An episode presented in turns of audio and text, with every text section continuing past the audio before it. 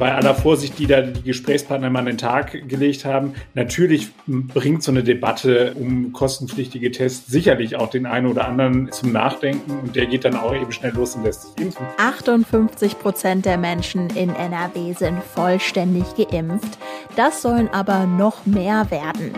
Sind kostenpflichtige Corona-Tests ein Hebel dafür? Wir gehen in die Analyse. Rheinische Post Aufwacher. News aus NRW und dem Rest der Welt.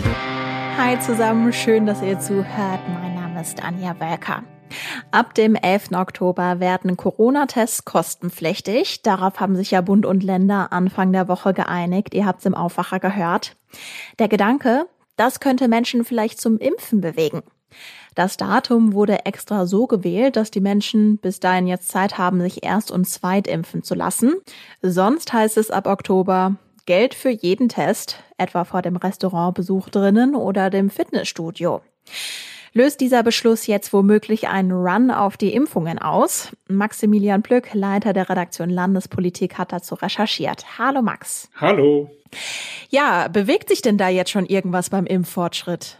Sagen wir mal so, es ist ein etwas zartes Pflänzchen, muss man sagen. Tatsächlich sind die Zahlen ein wenig nach oben gegangen, wohl auch schon im Zuge der Diskussion, die wir im Vorfeld zu der Ministerpräsidentenrunde hatten. Und das NRW-Gesundheitsministerium hat mir gesagt, bei der Zahl der Impfungen, die wir Montag, Dienstag, Mittwoch gesehen haben, lagen wir 84.375 über der Vorwoche. Das ist ja schon ziemlich positiv. Wie bewertet das Gesundheitsministerium das denn? Die sind da noch total vorsichtig. Die sagen, das ist jetzt nicht äh, ohne weiteres auf den MPK-Beschluss zurückzuführen, aber es ist auf jeden Fall so, dass man sagen kann, äh, die Zahlen gehen halt eben jetzt tatsächlich sogar auch leicht wieder ein bisschen nach oben wenn man das jetzt nicht bis auf weitere auf den MPK-Beschluss zurückführen kann, woran kann es denn dann liegen, dass dieses zarte Pflänzchen jetzt wächst? Also da gibt es unterschiedliche Gründe. Sicherlich bei aller Vorsicht, die da die Gesprächspartner mal an den Tag gelegt haben, natürlich bringt so eine Debatte um kostenpflichtige Tests sicherlich auch den einen oder anderen zum Nachdenken und der geht dann auch eben schnell los und lässt sich impfen. Aber da sagte mir beispielsweise der Vorsitzende des Apothekerverbandes Nordrhein, Thomas Preis, könnte auch äh, damit zusammenhängen, dass jetzt vorher einfach wahnsinnig viele Leute schlicht und ergreifend im Urlaub waren. Also sowohl die Ärzte als auch eben die Impfkandidaten, dass da der eine oder andere es einfach auch gar nicht geschafft hatte, vor den Ferien nochmal eben schnell sich impfen zu lassen. Und die trödeln jetzt alle so nach und nach wieder ein und dann kann es halt eben sein, dass das Impfgeschehen äh, auch wieder ein bisschen an Fahrt gewinnt. Wenn wir jetzt davon ausgehen, dass man jetzt eben noch nicht sehen kann, ob die kostenpflichtigen Tests ein Hebel sind für ja den Run auf Impfungen in den ersten Tagen, wann kann man das denn dann vielleicht tatsächlich bewerten? Also da sagt mir beispielsweise der Chef des Hausärzteverbandes, Oliver Funken, er geht davon aus, dass sich das in den nächsten ein bis zwei Wochen dann schon abzeichnen wird. Wir befinden uns in einer Situation, wo alle jetzt erstmal sehr vorsichtig sind. Wir müssen ja auch immer noch im Hinterkopf haben, die Entscheidung geht halt eben zurück auf den Dienstag. Aber man kann schon davon ausgehen, dass relativ viele Anzeichen dafür sprechen, dass es halt eben nach oben gehen wird. Und ich finde, wenn wir es schon in einer Woche sehen können, ja, dann wäre das auf jeden Fall schon interessant. Der Hintergedanke bei diesen Maßnahmen ist ja eben, dass so viele Menschen wie möglich geimpft werden sollen. Und wir wissen ja, dass ein großer Teil der Bevölkerung in NRW aktuell nicht geimpft wird, die Kinder. Wann könnte es da denn Bewegung geben? Da wird es auf jeden Fall Bewegungen geben. Also die Politik ist da ja schon so ein bisschen in Vorleistung getreten und hat gesagt, jetzt unabhängig davon, wie die Ständige Impfkommission entschieden hat, die ja, sagen wir mal, jetzt nicht grundsätzlich den Impfstoff für alle ab zwölf Jahren freigegeben hat, sondern gesagt hat, äh, bei Vorerkrankung ja, nach ärztlicher Beratung ja, aber eben halt nicht sozusagen für alle geöffnet haben, so wie es beispielsweise die Europäische Arzneimittelbehörde ja empfohlen hat. Und da hat die Politik sich ja mehr oder minder drüber hinweggesetzt und hat gesagt, nee, wir machen das jetzt halt eben für alle möglich, auch mit Blick eben auf Reiserückkehrer und das, was uns nach den Sommerferien droht. So, und da habe ich jetzt mit dem Präsidenten des Verbands der Kinder- und Jugendärzte, Thomas Fischbach, gesprochen und der blickt so mit einiger Neugierde auf das, was uns in der kommenden Woche dann ereilen könnte. Dann hat nämlich die Ständige Impfkommission nochmal angekündigt, dass sie nochmal eine, eine Empfehlung abgeben wird. Und die Erwartung ist, dass sie da jetzt nicht hinter das zurückfallen wird, was sie bislang jetzt schon gesagt hat. Also Impfung halt eben für diejenigen äh, ab zwölf Jahren mit einer Vorerkrankung. Und es gibt sogar halt eben die Möglichkeit, dass es darüber hinausgeht. Und wenn sie dann wirklich jetzt sich nicht der Politik anschließt, aber wenn sie sozusagen mit der Politik gleichzieht, dann sagt Thomas Fischbach, könne es dann auch durchaus sein, dass es da nochmal einen Boost gibt. Ohnehin ist es jetzt so, dass auch schon durch die vorher äh, gefallene Entscheidung der Politik, dass das halt eben geöffnet wird, relativ viele Kinder und Jugendliche ab zwölf Jahren in den vergangenen Tagen versucht haben, eine Impfung zu bekommen. Und da gibt es Zahlen beispielsweise vom Bundesgesundheitsministerium, dass eine Million von 4,5 Millionen Kindern und Jugendlichen eben in dieser Alterskohorte schon geimpft seien. Da sagte der äh, Thomas Fischbach mir, das sei auf jeden Fall schon eine relativ hohe Zahl und zeige für ihn auch, dass die Akzeptanz für das Impfen extrem hoch sei. Aber was ist denn mit den Kindern, die unter zwölf Jahre alt sind? Genau, das ist halt eben immer noch das große Problem und die große offene Frage. Da gibt es auch noch von der Europäischen Arzneimittelbehörde EMA bislang keine Aussage dazu. Fischbach sagte mir, er erwarte diese Ende des Jahres oder Anfang kommenden Jahres. Und auch da war er noch sehr, sehr zurückhaltend. Also er hat gesagt, ähm, womit er rechnet, ist, dass man dann nochmal so eine Diskussion darüber bekommen wird, vor allem halt eben die Risikopatienten dort zu impfen, also beispielsweise kleine Kinder mit einem Down-Syndrom oder einer ähnlich schweren Erkrankung. Und dass man da dann durchaus äh, mit einer Empfehlung rechnen könne. Allerdings dass es da jetzt eine vergleichbar großzügige Öffnung gibt, das habe ich so bei ihm zwischen den Zeilen rausgehört, das erwartet er offenbar nicht. Okay, das heißt, wir haben jetzt über Impfungen gesprochen von Leuten, die eventuell ja keinen kostenpflichtigen Corona-Test ab Herbst machen wollen. Wir haben über die Urlaubsrückkehrer gesprochen und wir haben über die Kinder gesprochen. Jetzt gab es ganz aktuell eine Meldung, dass die Zahlen des Impffortschritts gar nicht richtig verlässlich sind, denn anscheinend gab es unterschiedliche Angaben dazu, wie viel tatsächlich geimpft wurde. Das haben das RKI und das Gesundheitsministerium mitgeteilt. Inwiefern, wenn wir jetzt eben über Impfungen und Impffortschritt und mehr Leute sollen sich impfen lassen, inwiefern können wir uns da denn dann auf die Daten in NRW verlassen? Ja, man muss sagen, dass es, dass es möglicherweise noch eine, eine hohe Dunkelziffer eben derjenigen gibt, die geimpft sind, aber die einfach nicht gemeldet worden sind. Das heißt also, wahrscheinlich ist die Realität sogar noch besser, ähm, als sie sich derzeit aus den Daten ableiten lässt. So zumindest hat es mir Thomas Preis vom Apothekerverband erklärt. Und der hat gesagt, das läge in erster Linie daran, dass beispielsweise die Betriebsärzte verzögert oder eben gar nicht melden würden. Da ist das System nicht so streng äh, offenbar, wie es halt eben beispielsweise bei den Impfzentren ist, wo es halt eben eine automatische Meldung gibt.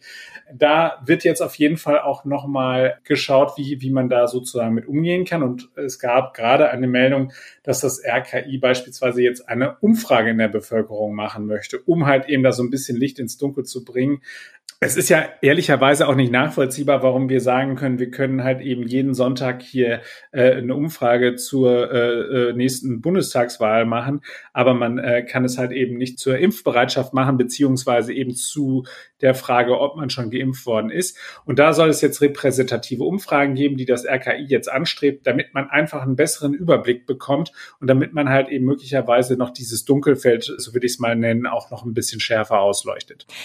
Maximilian Plück, ganz herzlichen Dank fürs Gespräch. Sehr gerne.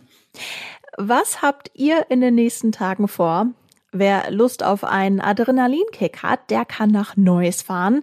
Dort macht heute die größte Pop-up-Kirmes in ganz NRW auf. Meine Aufwacherkollegin Rosaria Kilian hat mit Simon Janssen aus unserer Neusser Redaktion gesprochen, um zu hören, was es dort gibt und wie die Kirmes auf die Beine gestellt wurde. Simon, erzähl mal. Was gibt es alles auf dieser größten Pop-up-Kirmes in NRW? Genau, wie du schon gesagt hast, größte Pop-up-Kirmes bedeutet eine Kirmes der Superlative, wenn man so möchte. Ähm, heute um 14 Uhr geht es schon los. Das findet alles auf einer Fläche von 50.000 äh, 50.000 Quadratmeter statt und ja, ist alles dabei sozusagen, was das Kirmesherz äh, begehrt. 13 Fahrgeschäfte, äh, möglichst breit gefächert. Bedeutet also nicht nur für die Adrenalin-Junkies sozusagen, sondern es ist was für die ganze Familie, auch für Kinder etc. Besonders spektakulär ist wohl die äh, Turbine Gladiator, die äh, mit 62 Meter Höhe auch das das, äh, das große Riesenrad überragt.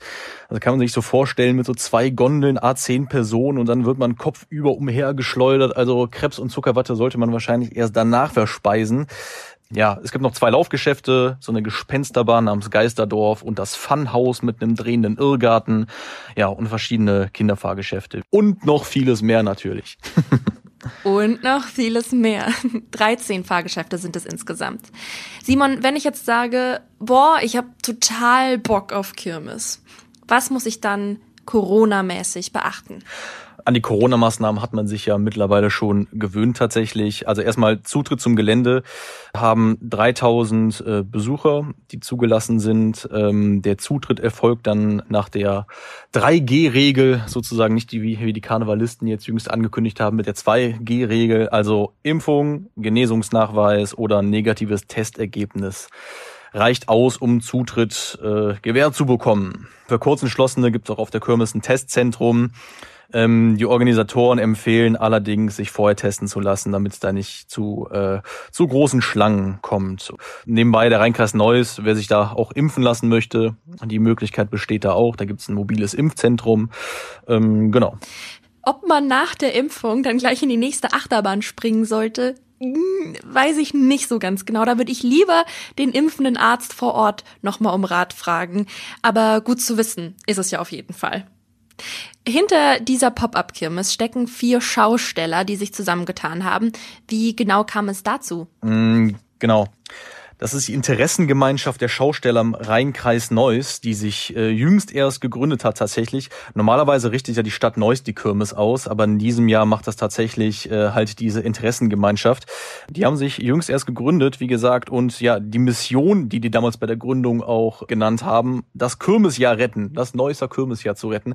Und äh, eben dieses große Projekt, der Novesia Funpark, ist äh, der Hauptteil, um, um wie es gelingen soll, das Kirmesjahr zu retten, damit die Neusser, die natürlich nach so etwas lechzen, auch ihre Kirmes bekommen. Mhm. Neben kleineren Aktionen wie zum Beispiel ähm, der Schaustellertour durch den Rheinkreis Neuss soll jetzt also diese Pop-up-Kirmes die Neusser durch die Corona-Durststrecke bringen.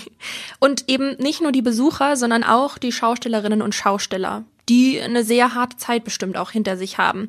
Und dann ist diese Kirmes auch für die ein schöner Lichtblick. Absolut, das ist zumindest zu hoffen. Der ganze, äh, die, also die ganze Branche ist ja durch Corona total gebeutelt, vor allem, vor allem auch äh, finanziell, äh, weil eben nichts oder lange Zeit nichts stattfinden durfte. Und äh, die Frage ist halt aber auch, die man, die man, die man stellen muss, ob sich tatsächlich diese Events finanziell auch äh, auch tragen. Es ist vor allen Dingen erstmal gut für die, für die Zuschauer oder für die Besucher, dass so etwas stattfindet. Ähm, bleibt aber tatsächlich abzuwarten, ob es sich lohnt. Man hat im vergangenen Jahr hier ein neues versucht, einen ähm, rheinischen Spezialitätenmarkt äh, zu etablieren, auch ganz in der Nähe des Kirmesplatzes. Das ist tatsächlich gescheitert und man musste das auch vorzeitig abbrechen. Ist aber tatsächlich auch nicht wirklich vergleichbar, weil da lediglich, ich sag mal, ähm, nur kulinarische Angebote zu finden waren, kein einziges Fahrgeschäft. Und das ist ja bei der Pop-Up-Kirmes hier ganz anders. Rosaria Kilian und Simon Janssen zur größten Pop-Up-Kirmes in NRW. Los geht's heute und sie dauert zwei Wochen bis Ende August. Vielen Dank euch beiden. Und das sind die Meldungen aus der Landeshauptstadt von Antenne Düsseldorf. Hallo. Hallo, wir sprechen heute über die Brunnen in der Innenstadt, dann geht es um die aktuelle Situation am Worringer Platz und dann geht es noch um Bauarbeiten für den künftigen Regionalhalt Düsseldorf-Bilk. Anfang der Woche haben wir bei Antenne Düsseldorf darüber berichtet, dass einige Brunnen in der Innenstadt kaputt sind. Jetzt sprudeln sie wieder. Die Stadt hat die Wasserzufuhr des Tritonenbrunnens, des Schalenbrunnens und des Grognon repariert. Mehr dazu von Antenne Düsseldorf Reporterin Kirsten Hedwig Rondort. Laut der Stadt war die Brunnenanlage unter dem Dreischeibenhaus kaputt. Sie versorgt alle drei Brunnen mit Wasser, den an der Königsallee, den Brunnen im Hofgarten und auch die Anlage auf dem Corneliusplatz. Damit die Brunnen bei den Reparaturarbeiten nicht beschädigt werden, hat die Stadt sie für einige Tage abgeschaltet. Seit gestern Nachmittag ist die Brunnenanlage repariert und in den Brunnen läuft wieder das Wasser. Wer über den Worringer Platz geht, hat sicherlich schon den großen eingezäunten Bereich gemerkt. Der gehört zu der Pizzeria in der Mitte des Platzes. Innerhalb des eingezäunten Bereichs befinden sich Bänke und grüne Steine, die zum Gesamtkonzept gehören.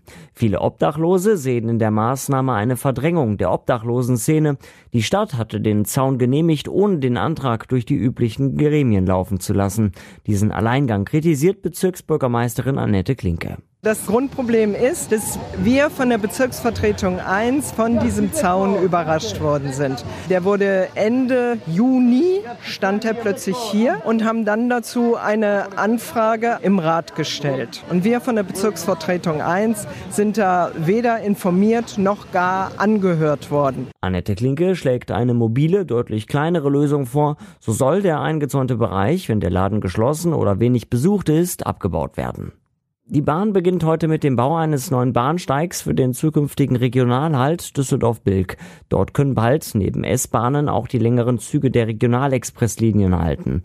Bis Dezember kommt es daher zu erneuten Beeinträchtigungen auf der Strecke zwischen Düsseldorf und Neuss.